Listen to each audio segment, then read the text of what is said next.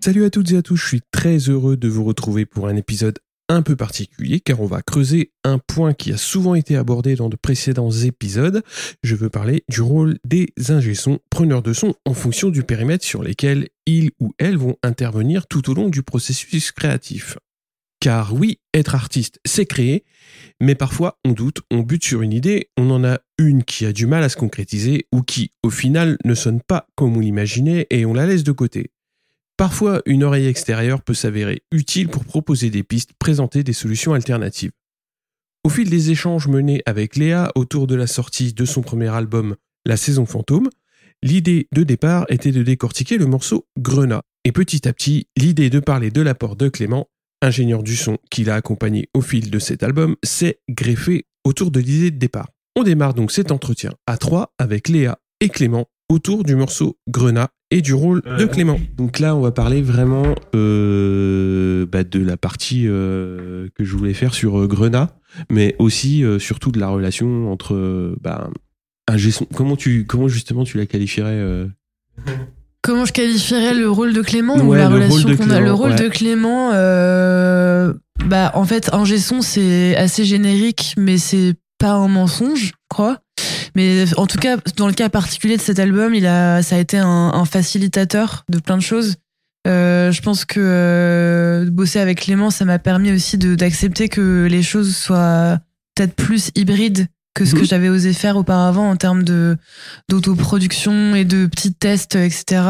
Et dans la lignée de ce que j'avais déjà entamé avant, euh, juste avant l'album, euh, ça m'a vraiment permis en fait d'être en sécurité sur les aspects de de croisement des genres. Et là, de ce que je vois depuis la sortie de l'album, on parle beaucoup de ça. Donc, euh, ouais, le rôle de Clément, ça a été de rendre possible euh, cette, euh, ce mélange en termes de, de mixage, de, de cohérence Ouais, sur donc tout c'est la- l'album c'est aussi. le gros apport euh, qui, Ouais. qui a été, euh, Ouais, qui a en été fait, bénéfique. de, de faire ça dans un cadre qui était quand même euh, bien balisé, euh, où à la fin, euh, moi, je faisais mes intentions de mix, etc. Mais j'avais quand même la garantie qu'il y allait avoir quelqu'un qui allait euh, me dire, euh, qui allait oser me dire oui sur des trucs, qui allait parfois, encore plus important, oser me dire non sur Mhm. d'autres trucs.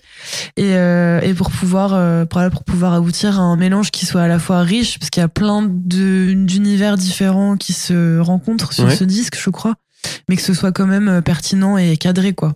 Et fait par un professionnel, ce que je ne suis pas dans le, dans, le- dans le mixage, en tout cas, et dans la production. Mais justement, qui est Clément?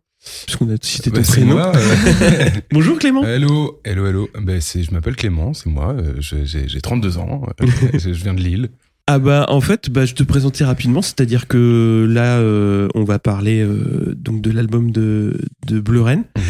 Euh, quel a été ton rôle justement dans, dans cet album? Je suis ingé son, je suis musicien également. Je joue de la basse de la guitare. Je touche vaguement des notes de clavier en étant un très mauvais claviériste. En fait, je travaille pas mal sur des concerts. Je suis un son live Ouais. principalement. Sur Et, des salles euh, ou tu suis aussi des groupes J'ai euh, plutôt suivi des groupes. Ouais. Et donc, du coup, ce qui m'a amené à bosser dans plein de salles diverses et variées. Après, euh, j'ai jamais été affilié à une seule salle, par exemple. D'accord. ouais. Moi, ça m'intéresse, ça m'a toujours plus intéressé pas, déjà de bouger, d'aller voir ce qui se passait à côté, ailleurs. Et, euh, et aussi parce que euh, c'est un des, c'est, il y a un truc qui me fait beaucoup aimer ce métier, euh, c'est que tout ce qu'on peut prévoir tout le temps ne se, passe, se déroule jamais comme prévu.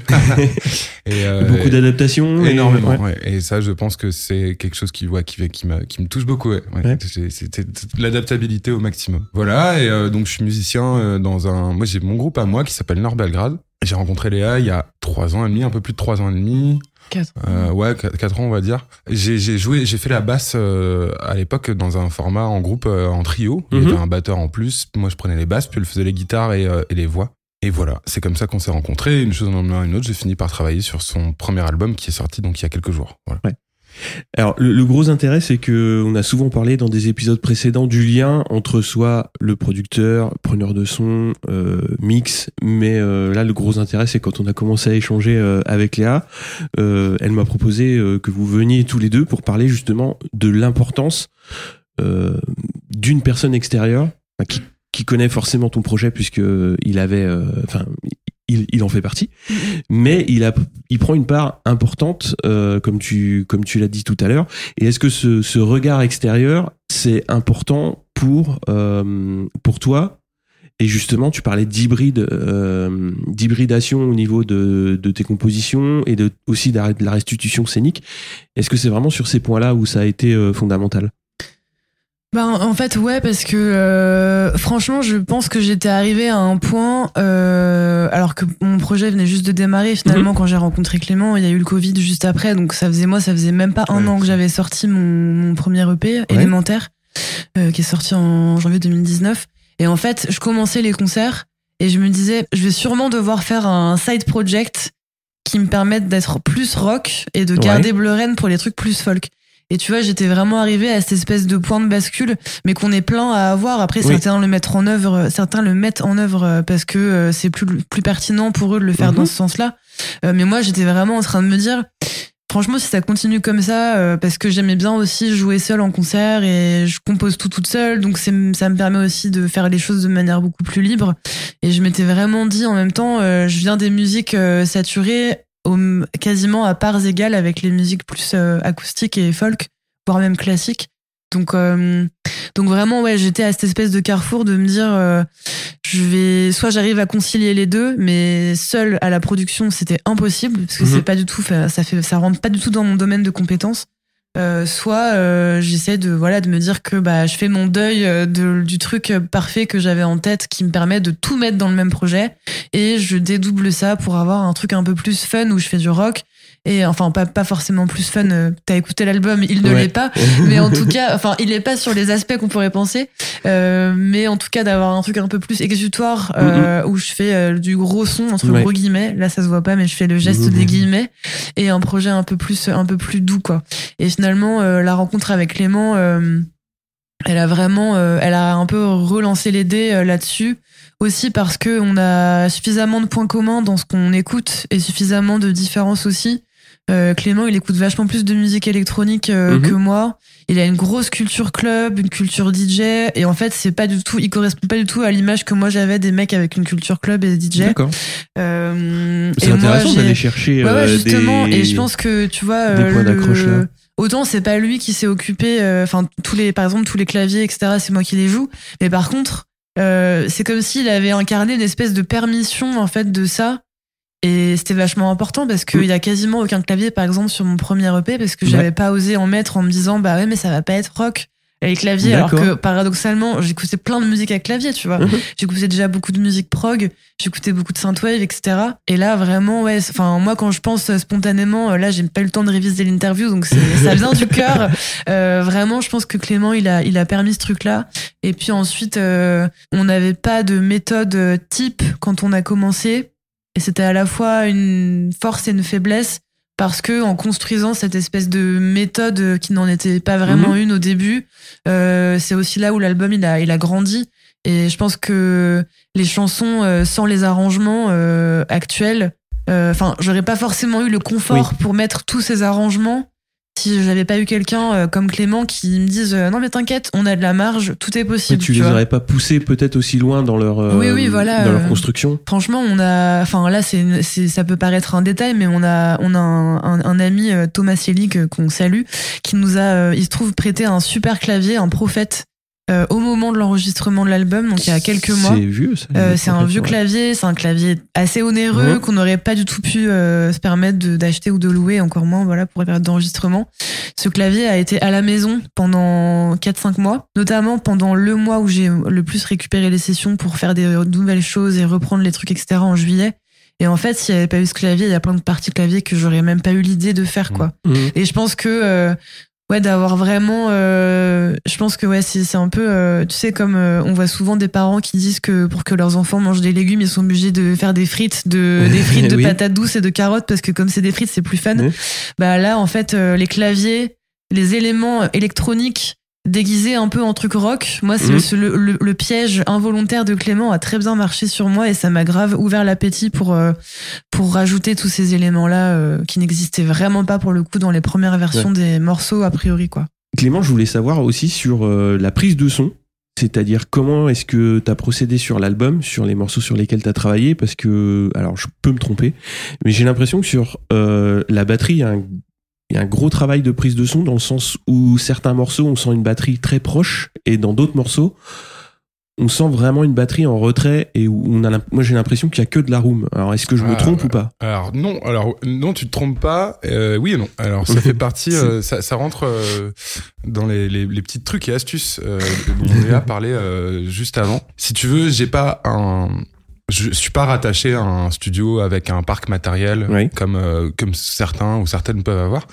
Euh, je me suis acheté mes éléments petit à petit et surtout euh, bah, je- j'ai pas j'ai pas beaucoup d'argent donc j'ai acheté euh, en fait j'ai- acheté le, le minimum syndical pour que ça marche et ce que j'ai ce que je m'efforce de faire c'est très personnel mais depuis Mhm. quelques années c'est de de faire le, le, le, le mieux avec le moins possible Le Less is More Ouais, absolument. C'est c'est un c'est plus le temps avance, plus je le fais. Ça ça n'engage que moi. Mais donc Mhm. du coup, en fait, si tu veux, euh, euh, sur cet album en particulier, tout ce qui était les instruments électroniques, euh, une bonne partie des voix aussi ont été réalisées à la maison, euh, puisque ça nécessitait pas euh, un système d'amplification ou de préamplification particulier.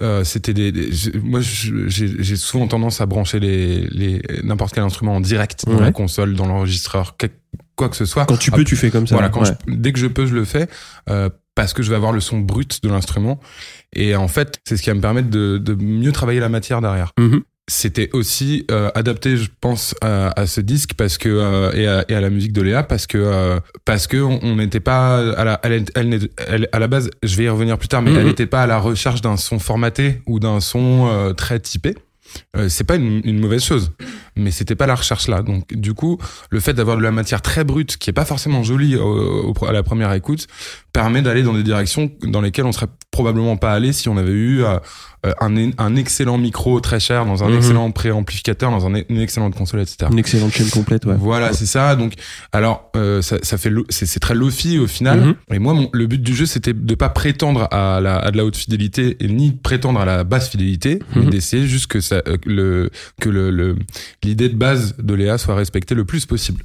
Et pour tout ce qui est les instruments acoustiques, batterie, les guitares électriques qui sont plus ou moins fortes, Ouais. j'ai, on, on venait faire ça donc ici à Studio Campus où je loue un, je loue un espace euh, de répète enregistrement avec avec mon groupe à moi avec Norbelgrad. Et en fait, si tu veux, moi j'essaie de pour tout ce qui est les guitares distorcées par exemple, je vais j'utilise pas de pédale, j'utilise pas de compression, j'utilise en fait un micro devant un ampli très très fort.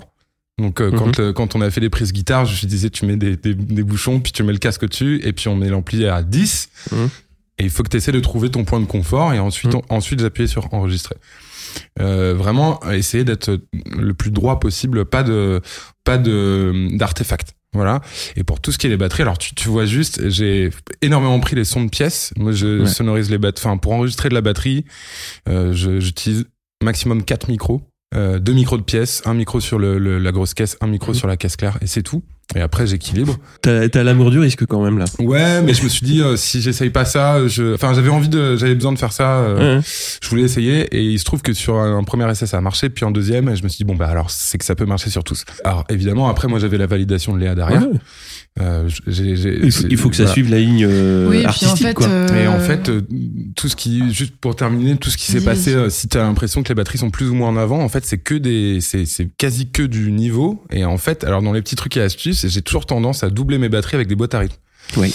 euh, si euh, pour faire un, vraiment un hybride de- d'instruments acoustiques et électroniques et je viens rejouer à la main euh, les Les parties. voilà euh, les parties batterie mais le le- l'ossature du truc Mhm. je- tout ce qui est euh, pour les connaisseurs pour tout ce qui est à la noire à la croche je Mhm. reviens les, les doubler avec ouais, une le kick et. voilà. le kick et la snare kick et et du coup ça donne une, une sensation d'une batterie qui est très très Plus pleine, ouais, voilà et- très pleine alors qu'en fait euh, c'est un, un- deux micros de pièces euh, qui sont très loin Ouais.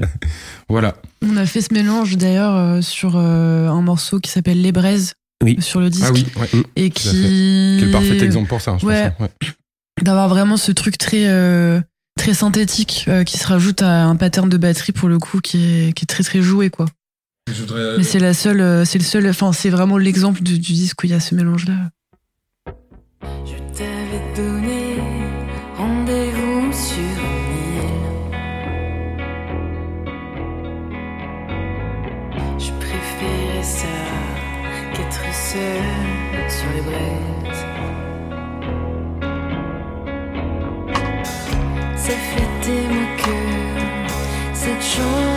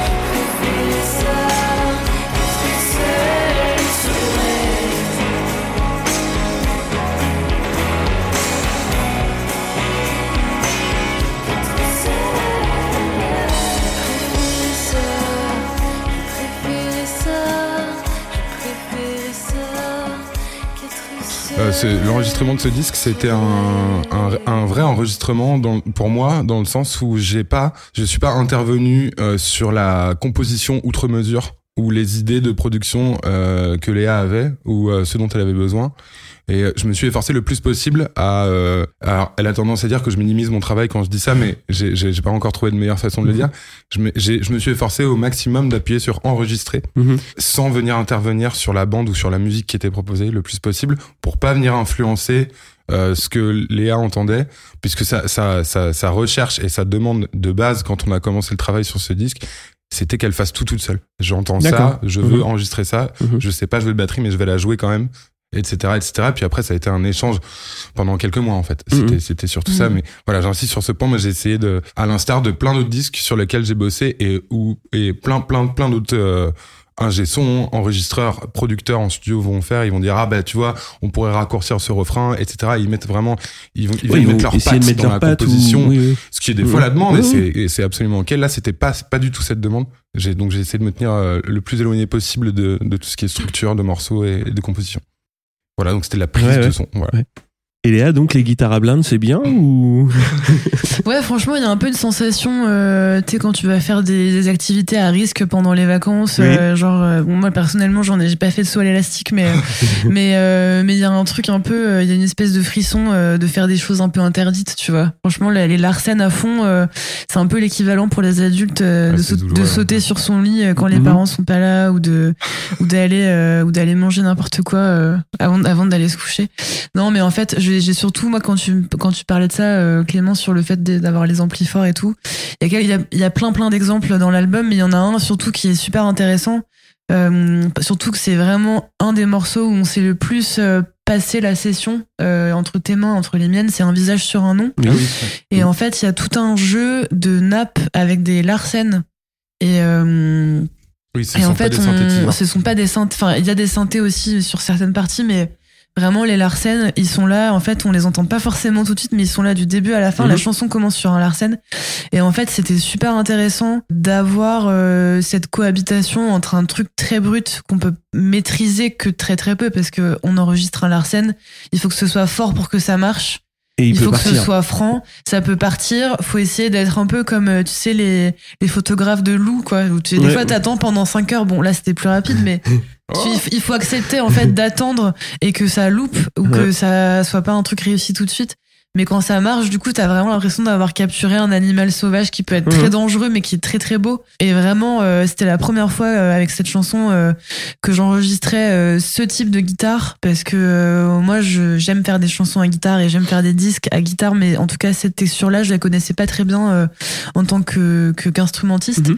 Et c'était vachement intéressant après de récupérer la session pour éditer tous les Larsen, trouver des harmonies, trouver des choses qui se rejoignaient, euh, faire une espèce de, de, de tableau un peu avec les différentes textures de Larsen, euh, certains d'ailleurs qui sont pitchés. euh. Enfin voilà, je me suis bien amusée et, euh, et c'est un exercice que je recommande si vous cherchez des choses contemplatives à faire pour vous défaire de vos soucis du quotidien. Pitcher des Larsen, éditer des Larsen. Et à quel moment on se dit, on, on dit stop et on touche plus à une chanson? Ah, ça, c'est une très bonne C'est question. une super question parce que euh, j'ai souvent pensé à cette phrase à tel point c'est que j'ai oublié qui l'avait dite et d'où elle provenait mais je pense que si vous écoutez et que vous avez internet vous, vous aurez la réponse euh, qui disait qu'on on termine jamais vraiment un projet artistique on l'abandonne et c'est vrai que il faut enfin moi j'ai j'ai tout de suite senti ce moment, euh, enfin le moment de bascule entre euh, on bosse dessus et on arrête de bosser dessus, il a été assez clair. Je pense que je m'étais mis dans ma tête, euh, je sais pas trop pourquoi d'ailleurs, cette espèce de deadline mentale euh, de euh, il faut que l'album sorte cet automne, parce que euh, en fait très prosaïquement, je pense que c'est un disque qui s'écoute, qui se découvre mieux euh, dans cette partie-là de l'année. Euh, C'est un disque d'ambiance. euh, voilà, c'est pas du tout un disque euh, de, de... enfin, en fait, si, euh, j'espère qu'il s'écoutera dans, dans tous les, toutes les combinaisons et dans tous les moments possibles. Mais euh, déjà, voilà, je voulais qu'il sorte euh, en fin d'année ou en- pendant l'hiver.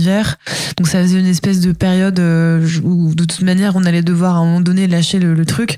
Et en plus, euh, moi, j'ai eu beaucoup tendance à éviter le sujet du disque. Euh, en fait, euh, ça fait trop. C'est vraiment un cycle de travail de trois ans pendant lesquels je me suis rongé les ongles deux ans et demi et où j'ai fait les- la- le plus gros du disque pendant six mois, quoi. Mhm. Donc. Donc voilà, après je pense que le temps de procrastination et de et de quête euh, secondaire, euh, il était Mhm. nécessaire aussi pour que le disque euh, prenne en substance. Et je suis très contente d'avoir pris ce temps-là, un peu malgré moi. Mais euh, mais à un moment voilà, je juste c'est vrai que il y a des gens qui mettent 10 ans à faire un album parfois. Et ce sont des très beaux albums. Il y a des gens qui mettent un mois à faire un album et ils sont pas moins beaux non plus.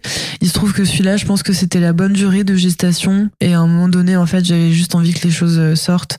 Je pense que je pense que pour que ça puisse être un instantané euh, fidèle et authentique, euh, il fallait pas qu'il dépasse un certain seuil de post-production. De, ouais, de travail. Et, ouais, Et, après, tu t'acharnes ouais, un voilà, petit peu en dessus. fait, c'est ouais. ça. Ouais. Et je pense que Tu le sors j'avais jamais, en fait. je le sors Ouais. jamais et puis en plus moi je enfin tu sais euh, à chaque fois qu'il y a un album qui sort euh, la plupart du temps ça fait déjà trois ans que les chansons existent la plupart du temps on va se entre guillemets se taper les chansons pendant encore deux ans parce qu'on va les défendre sur scène Ouais.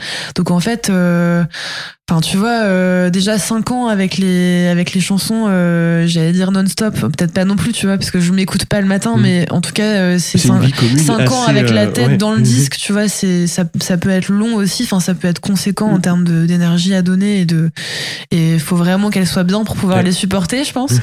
Euh, et donc ouais, la chanson, elle elle commence à être finie quand quand déjà il y a il y a l'ossature euh, et l'intention et l'émotion qui s'en dégagent qui me plaît quand il y a des arrangements intéressants, quand ça représente à peu près ce que j'ai voulu dire dans, ma tête, et elle, commence à être finie là, et elle finit d'être finie euh, quand, euh, quand le mix de Clément euh, est terminé et qu'il me le fait écouter et que je dis euh, en général oui c'est bon quoi.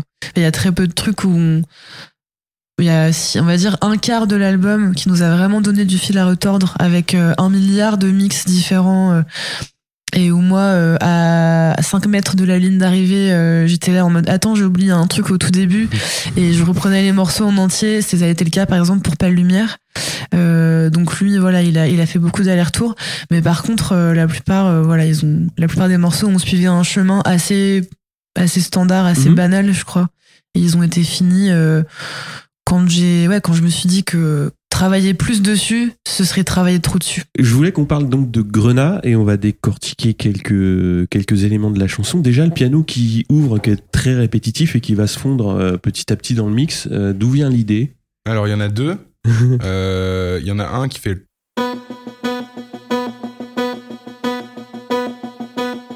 Et il y en a un autre qui fait des gros accords. Ouais.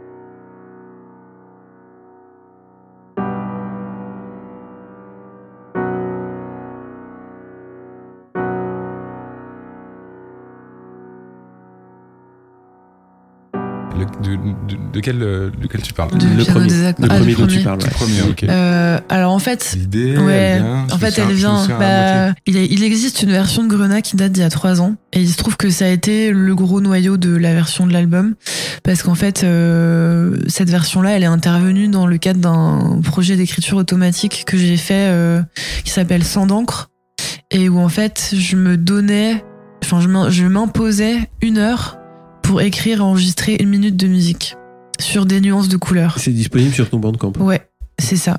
Et en fait, euh, donc il y a eu un premier volume avec des nuances de bleu Mhm. et un, un deuxième sur les nuances de rouge, dont Grenat. Et un troisième euh, qui s'appelait 13 minutes dans le noir, qui était sorti un peu plus tard en 2020, euh, au moment d'Halloween, je crois. Et, euh, et en tout cas, voilà, Grenat faisait partie de ce projet-là. Et donc, du coup, la première mouture en fait de Grenat, c'était vraiment la version, euh, mais c'était une version qui était vraiment faite sur mon petit GarageBand, euh, sur mon iPad, euh, avec euh, en fait l'arpégiateur de base. euh, et je trouvais que cette texture-là, elle était hyper intéressante parce qu'elle, euh, elle avait un côté un peu euh, à la fois très, euh, elle mettait un socle dans la chanson et en même temps, elle rajoute une espèce d'urgence, presque comme une alarme, un truc qui- qu'on entend tellement qu'on finit par plus l'entendre. Et donc j'avais vraiment, euh, je crois que c'est le premier élément que j'ai mis sur le morceau, c'était ça quoi. Et c'est marrant parce que souvent, euh, ça m'arrive en fait d'aller voir des concerts ou d'écouter des albums et où la chance, les morceaux parfois commencent sur euh, un pattern de batterie Oui. ou un truc de clavier et, euh, et pendant quelques mesures, il y a juste un seul élément. Et je me dis, c'est c'est vraiment marrant parce que pendant euh, ces 20 secondes, 25 secondes, en fait, on se fait une chanson dans notre tête qui souvent n'est pas du tout celle qui va se ouais, dérouler. ouais. Mais ça m'intéressait en fait de bosser sur cette espèce de de petite zone, de petite euh, antichambre en fait du morceau où euh, pendant quelques instants euh, on sait pas du tout où ça va partir. Tu vois, il y a pas vraiment d'accord, il y a pas de mélodie encore. On a vraiment ce truc là qui est pour qui est le seul guide dans le morceau. Et donc euh, voilà, c'est le premier élément que j'avais mis euh, sur cette session GarageBand euh, faite en une heure du coup à l'époque. Et quand j'ai quand j'ai ressorti ce morceau pour en faire une vraie chanson, euh, en fait, on était vachement revenu, euh, on, avait vachement puisé dans les prises que j'avais faites euh, de manière hyper sommaire en 2020, notamment pour la boîte à rythme, pour ce pour cet arpégiateur et pour cette espèce de traitement de la voix lead qui est très très réverbéré avec un truc euh, très pop. On en parlera après, je pense. Ouais. Mais en tout cas, euh, ouais, ce clavier là, il, il vient de là. Et le piano, par contre, euh, un peu grave comme ça, un peu caverneux, c'est c'est Clément qui m'avait soufflé l'idée euh, de d'ajouter un élément un peu plus euh, un peu plus vieille maison de campagne Mhm. pour casser un petit peu ce truc très synthétique du morceau. Ouais.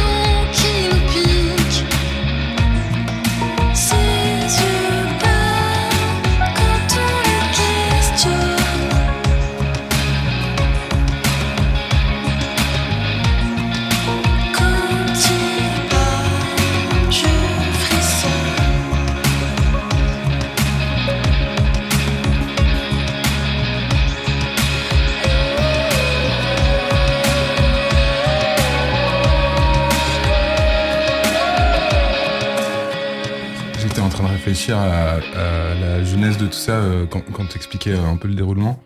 Et je crois que j'ai retrouvé, sans, sans dire de bêtises, le, le premier piano séquencé. Qui, en fait, c'est c'est pas un c'est pas un piano, c'est un sample. Euh, c'est un sample de je sais plus quoi. Mhm. Mais c'est un sample que j'ai passé dans un séquenceur qui qui, sac, qui est très très saccadé. Mhm. Et j'avais fait ça en référence à, à un album qui est une, une grosse pierre angulaire pour moi. Et je pense que je vais pas dire de conneries euh, en disant ça. C'était euh, euh, The Streets Original Pirate Material, le premier album de The Streets qui ouvre sur euh, Turn the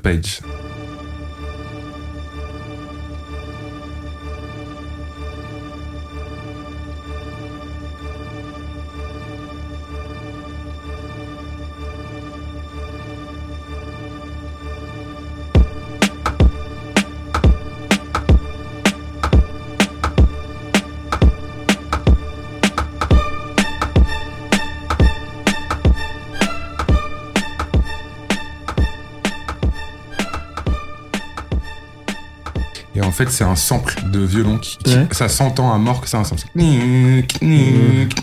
Voilà, c'est, et en fait, j'ai- j'ai- j'adorais que ce soit très assumé. Mhm. C'est un, c'est une MPC avec, t'appuies sur un bouton, ça fait du bruit, tu retires ton doigt, il y a plus de bruit. Donc là, j'ai voulu faire cette séquence de la même manière. Ta- ta- ta- ta- ta- ta- ta- un truc très saccadé Mhm. que j'ai fait à la main et que j'ai, ré- et que j'ai répété en boucle. Et ça, ça, c'était pour un peu copier la- la- l'arpégiateur de GarageBand de- Mhm. initial. Ouais. Et ensuite, euh, je l'ai doublé avec un avec un, un SH101, euh, qui- un synthétiseur euh, de chez Roland qui a qui a une qui a une fonction une fonction LFO qui peut faire varier la hauteur de la note un, un petit peu, donc qui la rend un peu malade entre guillemets. Donc j'ai mélangé un peu les deux. Et ensuite les accords graves qui eux sont la le corps du morceau harmonique. C'était une référence à Everything in its Right Place de Radiohead. D'accord. Le, le gros morceau de l'album Day. Mhm. Euh, parce que c'est des accords qui sont. euh, euh, j'ai pas du tout le bon le bon terme. Je vais me faire assassiner par le monde de la Mhm. musique, mais euh, moi je trouve que c'est des accords qui font égyptien. Tu sais dans les films où il y a des- du désert là, ça fait genre Mhm. un accord, puis un accord le demi-ton dessus, et un accord le demi-ton encore dessus. Et ben là, je trouvais que c'était un peu pareil, la suite harmonique de Léa. Et donc du coup, j'ai fait genre attends attends, euh, j'ai peut-être une, euh, une proposition, mets des accords plus bas. Euh, un peu égyptien. Alors c'est pas du tout égyptien, Oui, mais il y, a, euh, il y a beaucoup de gammes andalouses dans cet album voilà, et en euh, fait, qui donnent euh, envie de, de mettre des, des kéfiers et d'être dans Indiana Jones Voilà, et c'est de ça. Et en visiter fait, les pyramides. euh, voilà, donc la, la, C'est marrant. la- la deuxième référence, c'était Kid Day de Radiohead, parce que je, je- pour le coup, ça, c'est un des, un des albums qui, me- que, pareil, c'est un- une grosse pierre angulaire, et c'est un album que Léa apprécie beaucoup aussi. Euh, moi, de mon point de vue, c'est parce que c'est vraiment un album qui, pour le coup, était, alors, pour son époque, était extrêmement avant-gardiste, qui reste encore très actuel aujourd'hui, mais qui surtout vraiment le, je trouve le, un des, un des mélanges parfaits en musique actuelle de, d'électronique et de, d'acoustique, quoi. C'est- Il y a de la recherche, euh, ce qui s'était considéré comme niveau, expérimental euh, à l'époque. Ouais. Ça l'est toujours un petit peu aujourd'hui, mais un peu moins, parce qu'avec euh, maintenant tout le monde a des ordinateurs. Mais euh, voilà, la texture son, c'était est. Ouais, à l'époque, c'était autre chose, mais la, la texture, je la réécoute assez souvent, elle, est, elle est folle, la texture de son, quoi. Donc voilà, c'était ça la deuxième référence. Je voulais parler aussi de la rythmique des percus. Euh, c'est une batterie acoustique ou c'est pareil, c'est de la construction synthétique Corona, c'est synthétique à fond. Ouais. Sans boîte à rythme, c'est que Ouais. de la boîte à rythme. Bah, en fait, il est marrant pour ça ce morceau aussi parce qu'il a un peu une espèce de rôle. euh, il a, il a presque un rôle. C'est méchant pour lui, le pauvre, mais de, de coupure pub avant la partie un peu plus sombre euh, de l'album. Ouais. Euh, enfin, en fait, la première partie de l'album est un peu sombre aussi, mais disons que ça, en tout cas, il a un rôle un peu de respiration.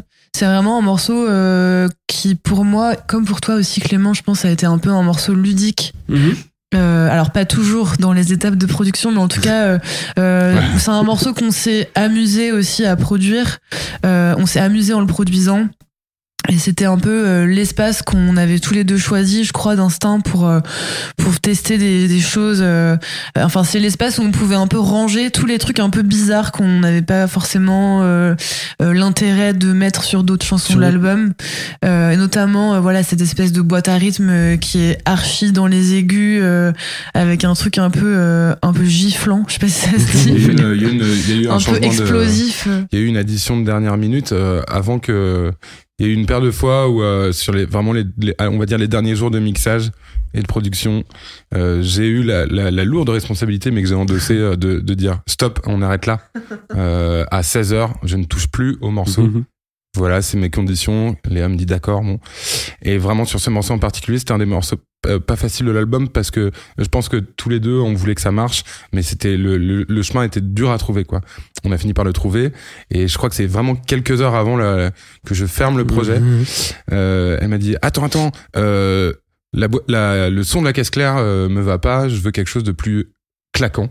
D'où le, le terme giflant là. Et donc je me suis exécuté parce qu'il y avait plus le temps Ouais. mais j'ai pas eu le temps de me dire attends c'est bien c'est pas bien et moi je trouvais ça beaucoup trop claquant tu vois. Ouais. mais en fait c'était voilà c'était la règle aussi 16 heures j'ai lâché le morceau c'était comme ça et on l'a envoyé au master et au final en fait après avec du recul c'est moi je trouve que c'est ce qui lui donne euh, son originalité Euh, moi en, si j'essaie de me mettre autant que faire se peut en à la place de, de, de l'auditeur euh, Mhm. qui découvre ces morceaux je me dis genre waouh la caisse claire je me serais pas du tout attendu à ça c'est pour le coup c'est une surprise qui qui rafraîchit un peu quoi Ouais, ouais.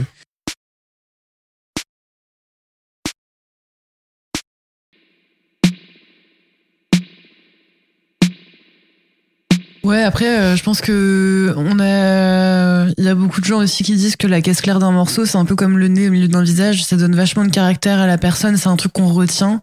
Si c'est, C'est euh, marrant que tu dis ça, parce ouais. que c'est. c'est juste ouais. c'est- Et, ouais. euh, et c'est vrai que là, voilà, c'est vraiment le son un peu bizarre, un peu inconfortable, euh, mais en même temps qui que je trouve euh, que je trouve paradoxalement ultra à sa place, quoi. Et je pense que des fois, il faut savoir aussi se dire que derrière chaque morceau, qui, enfin, des fois, on écoute nous des morceaux des années 70, 80 en disant putain, c'est tellement bizarre, mais du coup, c'est tellement bien. Et je pense que c'est intéressant et important de pouvoir faire des morceaux risqués où tout n'est pas forcément évident d'accès du premier coup et de s'autoriser des, des petites bizarreries, des trucs qui sont pas, qui ont pas forcément l'air à leur place du premier coup, quoi. mais qui donnent un peu, euh, enfin, je, je sais pas, en tout cas, ça, ça donne une ça identité assez, assez forte euh, Ouais. au, au morceau. Ouais, et puis en plus, il y a, il y a vraiment, il a, en fait, c'est un morceau qui, qui est, enfin, en tout cas, dans la représentation journée, qui est très années 80 par rapport à Mhm. d'autres trucs de l'album. C'est vrai que cette caisse claire, elle est, c'est un peu une espèce de, de grand nez euh, crochu de travers, euh, qui a une forme bizarre, mais, euh, mais j'y suis vachement attachée, ouais. Et justement, tu parlais de la place de Grenat euh, un petit peu à part euh, en, en bascule euh, dans, dans ta tracklist. Est-ce que dès le début, tu savais que ce morceau allait arriver dans ce rôle un peu pivot? Ouais, parce que euh, parce que je pense que il y a des, en fait il y a, il y a un peu trois familles de morceaux sur l'album, je dirais. Il y a un peu les morceaux avec une euh, un peu les morceaux d'obédience euh, post-rock, on va dire, avec des structures très progressives, euh, des grosses outros, euh, une espèce de travail un peu de hum, d'entonnoir inversé, Mhm. tu vois, où il y a tout qui s'ouvre à la fin avec des superpositions de guitare, etc. Euh, donc ça c'est une première famille avec des morceaux par exemple comme un visage sur un nom, comme euh, L'eau qui dort, euh, des morceaux qui sont vraiment rock et euh, enfin voire même post-rock et il y a des morceaux qui sont un peu plus folk avec des trucs un peu plus euh, euh, des ambiances plus caverneuses, un peu plus voilà des, des sortilèges maléfiques Mhm. euh, de la forêt des sorcières. C'est le cas par exemple pour pour Lorelai ou pour Belle qui tient ma vie où là il y a vraiment pas d'éléments rythmiques tout est vraiment dans cette espèce de truc un peu tissé de, de guitare et d'éléments plus organiques et il y a des morceaux isso qui étaient importants pour moi aussi à mettre en avant. Par exemple, comme Grenat ou comme Automne Orange, où c'est un peu l'espèce de, bah, c'est un héritage de plein de trucs que j'écoutais vachement quand j'étais ado et jeune adulte. Euh, alors, je suis pas vieille adulte maintenant, hein, j'ai 32 ans, mais bon, c'est vrai que c'est des trucs qui remontent un petit peu, qui étaient vraiment des trucs de bedroom pop avec, euh, qui étaient faits un peu en bricolage avec euh, des, voilà, des éléments rythmiques très très sommaires, euh, des textures et des palettes de sons qui étaient très souvent les mêmes, avec lesquels il fallait être capable d'inventer des choses, même avec des ingrédients très très simples. Euh, et je trouve que ça ouvre vachement la créativité. Et en fait, euh, ça me fait penser à une phrase que m'a dit mon frère quand il a écouté l'album la première fois, euh, Léo. Il m'a dit, mais euh, en fait, c'est c'est marrant que tu ces deux morceaux-là. C'est un peu comme si tu disais, euh, bah vous voyez, je sais faire des morceaux euh, pop euh, en 4-4 euh, avec des structures archi standards, quoi. Mhm. Et c'est vrai que c'est un peu les deux morceaux qui sont concernés par, euh, par cette description-là, quoi. Par ce côté-là. Ouais, qui permettent un peu de peut-être de soulager la tension euh, euh, légèrement dramatique de certains autres De morceaux. certains autres voilà. morceaux. La voix lead, justement, euh, moi je l'ai trouvé très claire et décidée en fait. Et comment vous êtes arrivé à cette, cette texture? Ben, encore une fois, euh, je pense que la, le, le gros du truc, elle- il se situait vraiment dans la première mouture de 2020 et en même temps, on a beaucoup refait de choses. Moi, j'avais vraiment une ref euh, complètement intériorisée et inconsciente, je pense, qui était un peu Mylène Farmer. Alors que je pense que la voix que j'ai Ouais. dans sur ce morceau, elle est peut-être un peu plus, euh, elle est un peu plus volontaire. euh, elle est moins, il y a peut-être un peu moins d'air, etc. Mais mais c'était vraiment la référence, je pense que j'avais sur ce morceau-là spécifiquement, d'avoir quelque chose de très chanté avec des syllabes très détachées, euh, un truc vraiment où la mélodie est en avant Mhm. et où c'est plus une chanson de chanteuse que d'instrumentiste, ce qui est pas forcément le cas sur tout l'album. Ouais. euh. Un ange inanimé se déroule vers le sol, blessé de n'être qu'un parmi les siens. Quelle est notre valeur si nous sommes identiques, si nous ne mordons qu'aux hameçons qui nous piquent Ses yeux parlent quand on les questionne.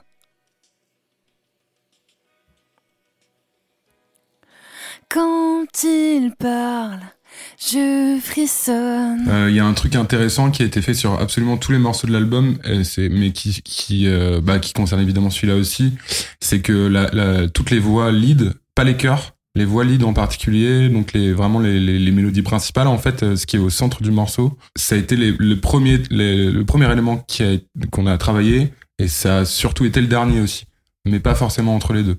C'est-à-dire qu'on a, D'accord. on a réalisé Ouais. toute la musique autour de, enfin, euh, tout, tout, tout le reste, en Ouais, fait, sans, en, en se basant sur des, des versions 1 de, voix, de voix principales, qui ont été les derniers éléments qu'on a enregistrés après tous les batteries, les basses, les guitares, les synthés, voire même en cours de post-prod pour euh, une grande, une grande moitié des morceaux, de refaire des voix lead, Mhm. euh, à toute, toute fin, quoi. Avant que je fasse euh, le vernis final de, de Ouais, mix, donc quoi. tu fais du témoin pour, euh, pour guider un Et petit ouais, peu. et- euh, et ouais. une, une immense majorité des morceaux a été composée, enregistrée et produit avec de la voix témoin, Mhm. qui a donc été refaite au propre, mais en, en- c'était vraiment dans les deux dernières semaines de mixage. Quoi. Ouais, une fois que t'as, ouais, une fois que t'as la totalité en fait de l'instru, Ouais. de la structure. euh, Ce qui était, en, somme toute, c'est un peu cohérent. Moi, je me souviens quand j'étais au lycée, euh, alors rien à voir, mais vous allez comprendre où je veux en venir. Euh, J'avais une prof de français et une prof de philo qui s'accordaient sur un point, c'était de dire, alors quand vous faites une dissertation, euh, ne commencez pas par l'intro. Commencez par vos trois points euh, Mhm. que vous voulez euh, développer. Ouais. écrivez votre conclusion pour finir point 1, point 2, point 3. Mhm. Et en relisant votre conclusion à l'envers, vous aurez votre introduction. Ouais. Et au début, je trouvais ça paradoxal, mais tu le fais parce que t'es au lycée, que tu passes ton Mhm, bac, donc euh, voilà, tu t'exécutes. En fait, bah, plus, de, plus de 12, 13, 14 ans après, je, voilà, c'est- bref, et ben, je me rends compte que c'est un peu la même chose en production musicale, mais alors particulièrement sur ce disque-là, ça n'a pas été le cas sur d'autres disques sur lesquels j'ai bossé. Mais sur ce disque-là, je pense que si- là, si on, veut- on parle de la voix principale, ça a été ça, quoi. Mhm. Je, je pense que c'était un peu inconscient aussi, mais de se dire, ah bah maintenant que tout est comme ça, la voix, je l'entends beaucoup plus clairement, ou en tout cas, ah peut-être différemment. Enfin, c'était, tout était plus limpide à la fin, en fait. Mhm. Comme Léa le disait en début euh, de, de conversation, euh, on a trouvé notre, euh, notre méthode de, de travail euh, sur la fin du disque, en fait. Sur les deux, les, les, quoi, les deux derniers mois du disque, en fait, on a trouvé la bonne méthode, et au final, en trois semaines, tous les enregistrements étaient pliés, et en trois Mhm. semaines, tous les mixages étaient finis, quoi. Et c'est alors qu'on a passé des mois et des Mhm. mois à, À à chercher. tâtonner, Ouais, à ouais. chercher avant quoi. Ouais, c'est marrant qu'en fait, euh, bah, la cerise sur le gâteau, euh, c'est c'est- c'est aussi euh, le premier étage. l'idée de base quoi. Ouais. Ouais, c'est ça. Moi, ça me fait penser ce que je dit. Un gâteau à la cerise, exactement. La saison cerise. Euh, non, mais j'avais, euh, j'ai, il y, a il y a une amie justement de mon frère, euh, Marguerite Boutroll, qui disait ça la dernière fois. C'était euh, le plus, parfois le plus long. Parce qu'elle, elle fait de la BD. Et le plus long quand tu fais de la BD, c'est pas forcément de dessiner, c'est en fait d'essayer de d'essayer qu'il y ait un, pas trop de temps qui se passe entre la première case et la dernière case. Après, bien sûr, tu fais des croquis, Mhm. t'essaies de bâtir un peu ton histoire et t'as ton trait euh, euh, avec un, de plus en plus de recul quoi tu, tu pars un peu comme un drone euh, en t'élevant un peu plus au-dessus du projet mais parfois il peut y avoir un très grand décalage entre le style de dessin que t'as au début de la BD et celui que tu vas avoir sur les dernières pages et du coup ça prend un peu de temps aussi de repasser un petit peu sur les trucs du début. Sauf que si tu repasses trop sur le début bah après c'est sur la fin qu'il faut repasser. Et je pense que l'enregistrement en tout cas la post-prod d'un disque elle, elle peut aussi être un petit peu dans sur ce modèle là en sachant que euh, je pense que tous les morceaux n'ont pas été concernés par ce côté euh, voilà la, la touche finale c'est la voix. Parce que ça n'a pas toujours été le cas. Mais quand même c'est un dénominateur commun de beaucoup de des chansons sur les 13 Euh, après euh, en gardant en tête que les- il y en avait trois qui étaient déjà sortis quand on quand on a fini le mix donc euh, comme un seul homme Sigi Chouara est retourné. Trois trois pôles musicaux assez différents aussi en termes de traitement de voix. Donc on avait déjà un peu le contour de ok jusqu- jusqu'où ça peut aller euh, qu'est-ce qu'on a envie de raconter avec avec la post prod de la voix. Mhm. euh, et à la fois d'avoir quelque chose d'assez euh, humain et d'assez proche avec euh, pas du tout de correction de justesse etc mais d'avoir quand même euh, c'est pas parce que c'est fait maison que ça doit pas être bien fait. Donc on, ça ça fait partie des trucs qui nous ont aussi beaucoup occupés pour essayer de trouver où était le curseur entre faire des choses ludiques et faire des choses fidèles aussi. Enfin on- je pense que ouais l'influence folk du disque elle est pas forcément que dans elle est pas forcément dans le style de musique mais elle est dans Mm. la façon de faire les choses Ouais. en fait Mhm. et, et ouais donc euh, c'est vrai que ça rejoint ce que tu disais sur euh, sur le fait de voilà d'essayer d'avoir suffisamment de recul sur les morceaux pour euh, à peu près situer le début et la fin du truc et se dire voilà la voix elle va intervenir à tel moment de de la de la construction du truc du morceau quoi Et les chœurs dans tout ça, parce que dans Grenade, il y en a quand même beaucoup. Ouais. Combien vous en avez empilé? Et je voulais savoir justement si la prise de son avait été faite de la même manière, parce qu'on a l'impression d'avoir une prise un petit peu, enfin une voix un peu plus vaporeuse. C'est sur celui-là ou non c'est pas sur celui-là. Euh, Il y a eu euh, pardon je fais une courte parenthèse mais il y a eu une euh, il y a eu une session d'enregistrement qui était euh, avec du recul parce que sur le moment moi ça m'a pas fait rire mais euh, qui au final euh, a été très drôle. Euh, je pense qu'on était vraiment dans la dernière semaine, peut-être avant dernière semaine avant qu'on il fallait qu'on rende ce disque en fait. Et je sais plus, il y a eu c'était sur euh, les braises, sur le morceau les braises. À la fin, il y a y a y a y a, y a deux chœurs, hein. ils arrivent deux fois et je, je vais faire enregistrer mais vraiment en de la de façon usine. J'ai fait c'était un chœur qui fait euh, c'est un super court et il y a- c'était genre cœur 1 OK, c'est bon, cœur 2 OK, c'est bon, cœur 3 et a- à la à la fin, il y en a je crois qu'il y en a Il y en a 10, six- euh, 8, six ou je sais plus, il y en a énormément. Et euh, mais on l'a fait en un temps record en 15 minutes, je crois que c'était réglé. vraiment c'était tout, tout, tout, tout, tout. Et euh, au final, ça a marché. Alors sur le moment, moi, j'étais vraiment, on, on abat du truc, mais au final, bref, j'y repense, ça me fait marrer. Sur Grenat, il y a euh, pas tant de cœur que ça, mais il faudrait que si mais en fait il y a je récupère la session, je sais plus. Il y a, les- il y a la voix euh, qui est un peu doublon de la voix lead. Euh, ça, c'était enregistré par Clément, les deux. Et par contre, le- les prises dont je me suis occupé moi, c'est la partie un peu talk-over. Oui. Ah oui, voilà, c'est ça. Euh, Et alors ça, c'est pareil, c'est un truc que j'ai, je m'étais, j'avais hésité à la rajouter. Et en même temps, à la fois pour le symbole de ce texte et à la fois pour euh, pour euh, la la gueule finale de la chanson, ça m'intéressait vachement qu'il y ait du talk-over dessus sur cette sur ce passage-là. Et quand j'ai, je me souviens très bien en plus que je t'avais dit, genre. Je vais rouvrir la session Grenat pour rajouter du talk-over, euh, pour rajouter trois talk-over avec des, des distances différentes. J'avais vraiment l'impression d'annoncer euh, à Philippe Etchebest à une minute de la fin du compte à rebours que j'allais me mettre à faire euh, une pâte à choux voilà. pour rajouter ça au plat, tu vois. Bon, c'est- Il était vraiment dans une espèce de truc de t'es sérieuse? Et au final alors oui je, je l'étais et donc ça c'est les prises de voix dont je, m'étais- dont je me suis occupé moi avec notre micro à la maison et euh, enfin voilà, je sais pas si c'était de cette partie-là dont tu parlais ou des autres euh, chœurs, mais euh, Plutôt sur le, y a, le euh, volume de cœur qu'il y a, il y a euh, un comme tu disais sur le volume de lead. chœur. euh, bah il y en a. La voix euh, principale est doublée. il y a trois talk covers et il y a Ouais. trois chœurs Et trois chœurs, voilà, c'est ça, une Mm. harmonie à plus quatre la en lead. fait. Une harmonie à quatre Ouais. et euh, je pense qu'il y en a quelques-uns que j'ai dû doubler pour les, pour les gonfler un peu. Il y a presque une équipe de foot de, de Léa Lotz Ouais, ouais, euh, ça, ouais, dans ouais. cette chanson, Ouais, ouais, ouais. qui serait pas très bonne, je pense, qui serait en Ligue 28, mais En ligue quand même. ouais. Euh, ouais, ouais, c'était ça. Et en termes d'enregistrement, j'utilise euh, qu'un seul micro. Alors, euh, du coup, euh, cet album m'a appris que j'allais changer. Euh, parce que, euh, mais parce que c'est un micro qui me convient très bien et qui a convenu très bien à, en fait, alors, j'avais jamais fait ce parallèle encore, mais j'y réfléchissais pas plus tard qu'hier. Euh, c'est un micro, donc c'est un AKG 214. C'est un, euh, c'est les versions euh, low cost des AKG 414 Ouais. avec lesquelles on peut faire plus de choses. Moi, ce qui m'intéressait, c'était juste d'avoir la cellule de ce micro-là, Ouais. parce que c'est un micro qui va capter toute une pièce. C'est notamment avec ça que je fais toutes les batteries. C'est également avec ça que je vais prendre tous les instruments acoustiques, les guitares, euh, les violons. euh, je- en fait, c'est là où je viens prendre tous les la pièce. Je l'utilise également pour le chant, et je constate qu'il marche très bien sur toutes les voix masculines ou en tout cas plutôt graves, parce que pas forcément genré, mais plutôt grave Mhm. euh, que j'ai enregistré avec. Il marche très très mal, mais alors très très mal sur les voix euh, médium et aiguës. Et Léa a cette tendance à aller dans les médiums et les aigus assez naturellement. Et on a été appelé par notre ingé euh, master Paul Rano euh, assez vite quand je lui ai envoyé les- ce que je pensais être des mix finaux, mais qui n'étaient pas des mix finaux. Il m'a dit je suis désolé, le mix est très bien, mais par contre on entend euh, tout ce qui est bruit de bouche, bruit de langue, bruit de salive, bruit de respiration, Mhm. on les entend trop fort. Et donc moi je lui dis mais ok c'est de la vie sur le truc. Il me dit je te renvoie un exemple de ce que ça peut Mhm. donner.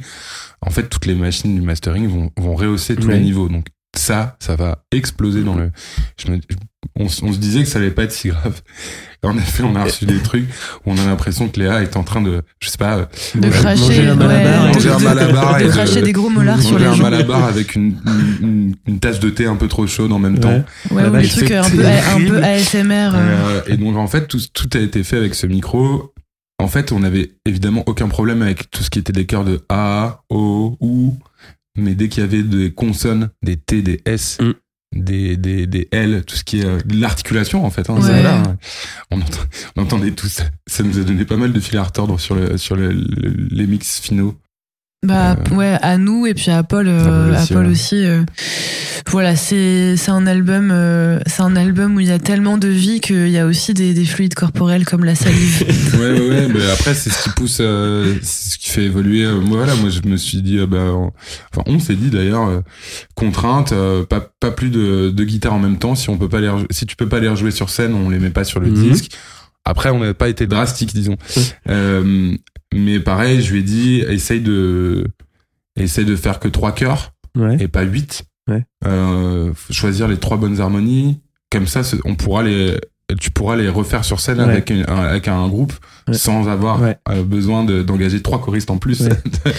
Après, il a fait l'erreur de me donner les sessions et j'ai quand même rajouté plein de, oui, plein de bah, cœurs bah, x8 sur certains trucs. Ça mais- c'est là, ça, c'est puis après en plus c'est hypocrite parce que c'est moi qui t'ai fait empiler des cœurs et des cœurs sur d'autres morceaux mais bon voilà c'est pour ça que je disais qu'on n'a pas été drastique sur cette règle là mais en tout cas voilà toujours dans ce, cette règle de euh, on peut tout faire avec un simple micro donc Ouais. essayons de faire un maximum de choses avec ce simple micro et, et en effet on tombe sur des contraintes comme des bruits de salive mais globalement euh, on n'a pas eu à louer de matériel à louer du studio Ouais.